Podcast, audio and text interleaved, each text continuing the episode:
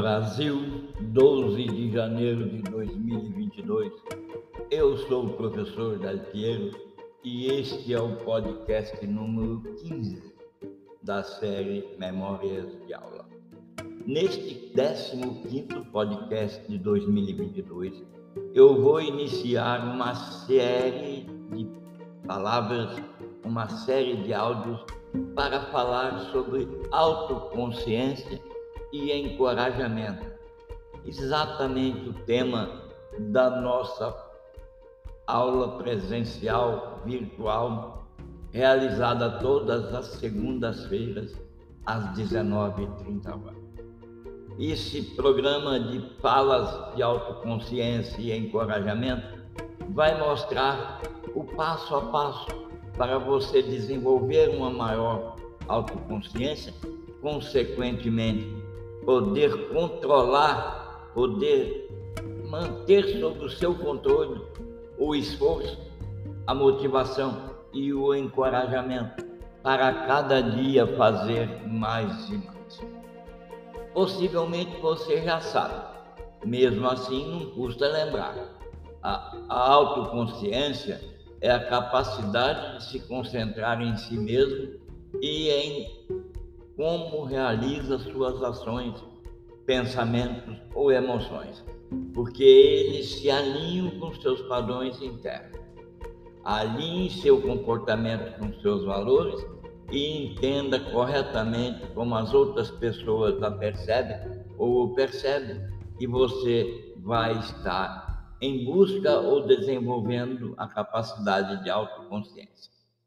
Simplificando, aquelas pessoas que são altamente autoconscientes podem interpretar suas ações, sentimentos e pensamentos objetivamente. Com todas essas poderes, com todos esses poderes, a autoconsciência é uma habilidade rara, já que muitos de nós espiralamos em interpretação de nossas circunstâncias sempre motivados pela emoção. Desenvolver a autoconsciência é importante porque permite pessoas, líderes ou em processo de liderança, permite que essas pessoas avaliem seu crescimento e a eficácia e mudem o curso quando necessário.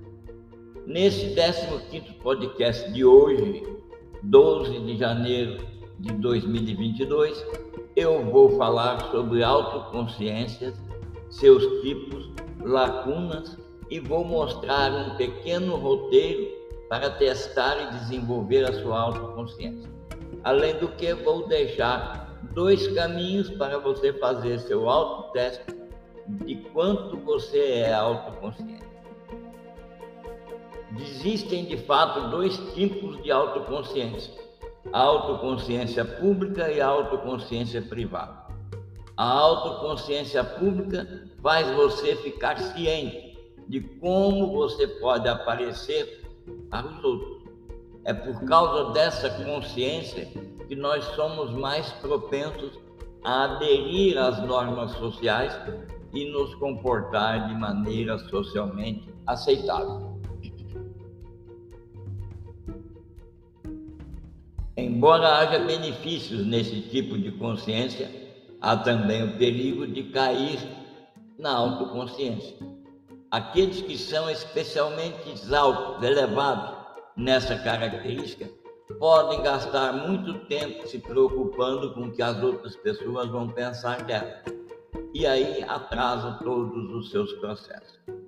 Existe a autoconsciência privada, aquela que te faz, que faz a pessoa perceber e refletir sobre seu estado interno. Aquelas pessoas que têm autoconsciência privada elevada são introspectivas, abordam seus sentimentos e reações com curiosidade. Por exemplo, você pode perceber que está ficando tenso enquanto se prepara para uma reunião importante. Perceber as sensações físicas e atribuí-las corretamente a sua ansiedade sobre o encontro seria um exemplo de autoconsciência privada. Quando a autoconsciência se transforma em autoconsciência privada, relutamos em compartilhar certos aspectos de nós mesmos e desenvolvemos uma persona que, ao fim, carece de autenticidade. A grande lacuna da autoconsciência diz respeito àquela parte, aquele estágio que as pessoas imaginam que são autoconscientes. Por exemplo, a humanidade, somente entre 10 e 13% da população se encaixa nos critérios de autoconsciência. E pelo fato de que muitos de nós crescemos com a mensagem de que você nunca deve mostrar suas emoções. Então tentamos ignorá-las ou suprimi-las, nos tornamos pouco conscientes. Com emoções negativas, isso não vai muito bem para nós, diziam alguns. E nós internalizamos tudo isso resultando em raiva, ressentimento, depressão e resignação.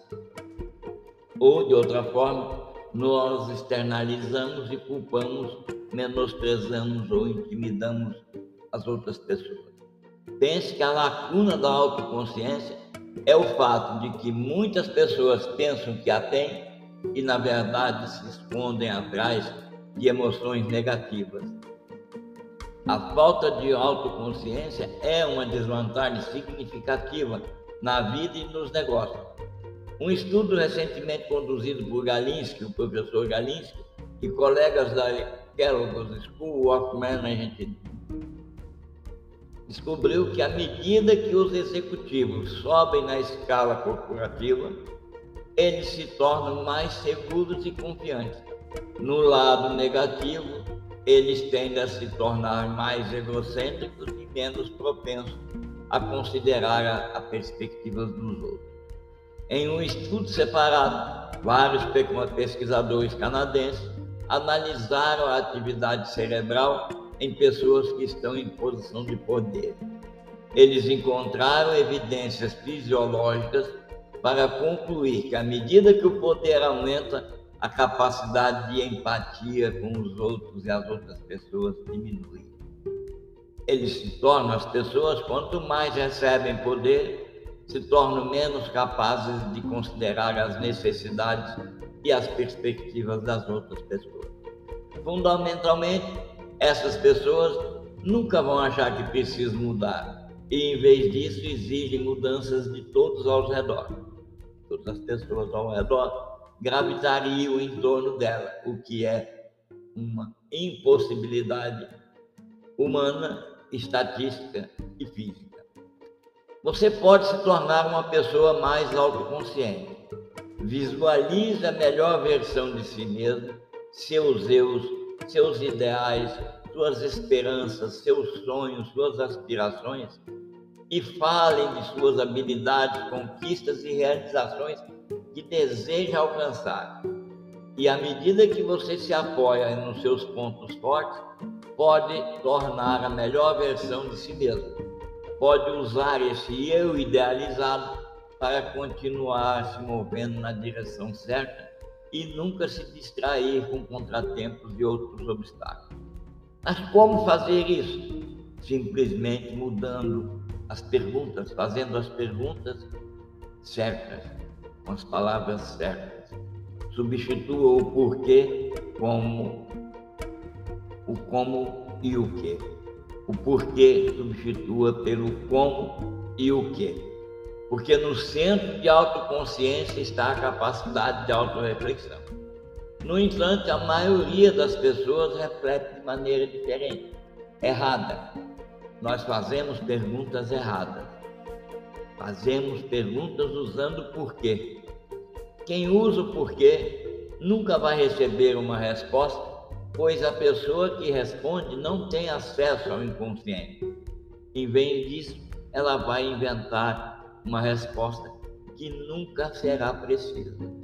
Faça as perguntas como e o que.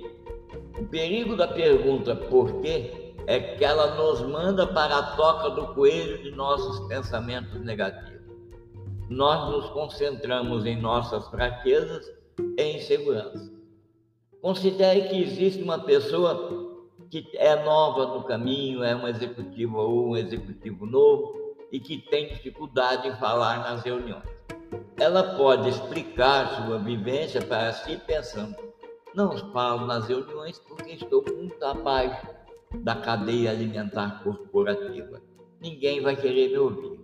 Fazer a pergunta: que pergunta nos coloca no espaço aberto de considerar todos os fatores? É a pergunta é como eu, na posição que estou, não falo nas reuniões?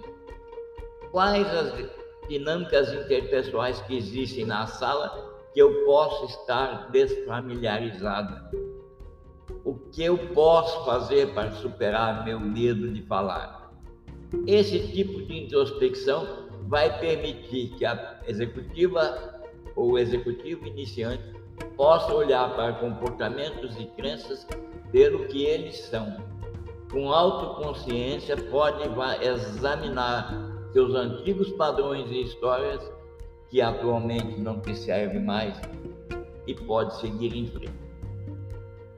Fazer as perguntas certas nos capacita a fazer as escolhas diferentes que trazem resultados diferentes.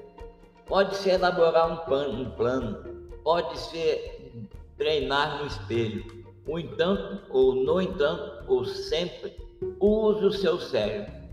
A amígdala, também chamada de cérebro primitivo, foi a primeira parte do cérebro a se desenvolver. Ela funcionava como uma espécie de radar. Essa parte do cérebro é hábil em antecipar o perigo. Nosso coração dispara, o estômago aperta e os músculos do pescoço ficam tensos. A reação do seu corpo é uma armadilha que sinaliza ao córtex pré-frontal para registrar ou nomear uma emoção negativa. Se você trouxer essa consciência ao seu estado físico, vai reconhecer a emoção no momento em que ela está acontecendo. Evite, nomeie seus sentimentos, suas tomadas de decisões, nomeia em terceira pessoa, e vai simplesmente superar como jamais pensou ser capaz de fazer. Pergunte aos outros, às outras pessoas, a percepção dessas pessoas sobre você. Você pode saber e ter certeza que o feedback nunca precisa ser assustador. Então, abra-se, pergunte às outras pessoas como elas te veem. Pergunte como elas gostariam de ver você se comportar. Faça uma lista, numa coluna como eu me vejo, na outra coluna como as outras pessoas me veem. Na coluna A, faça a lista de palavras para descrever sua atitude naquele momento. Aquela coluna como você se vê. E na segunda coluna, na coluna B, faça o mesmo. Fique atento às discrepâncias mantenha um diário, especificamente escrevendo nele, ou no seu post-it, ou no seu, na sua tela de computador, aquilo que você fez bem hoje. Que desafio você superou? Que desafio você enfrentou? O que você se sentiu? Como sentiu? O que, que estava sentindo? Como você respondeu? Qual a sua intenção para amanhã? e pratique sempre a atenção plena. É a atenção plena que ajuda a estar ciente do que está acontecendo com a sua mente, corpo e ambiente. A meditação é uma das poucas práticas que você pode inserir em sua vida diária que vai contribuir. Todo o resto é esforço, esforço, obstinato rigor para superar as dificuldades. E acredite, o caminho para a autoconsciência, como é para todo desenvolvimento humano pessoal, é uma jornada. As pessoas, à medida que vão se tornando mais autoconscientes, se veem em busca de um domínio, de dominar a si, e nunca estão em busca de um destino específico. À medida que você avança no desenvolvimento da sua autoconsciência, Pergunte-se regularmente: como eu vou me mover, me mover em uma direção melhor à minha versão de hoje?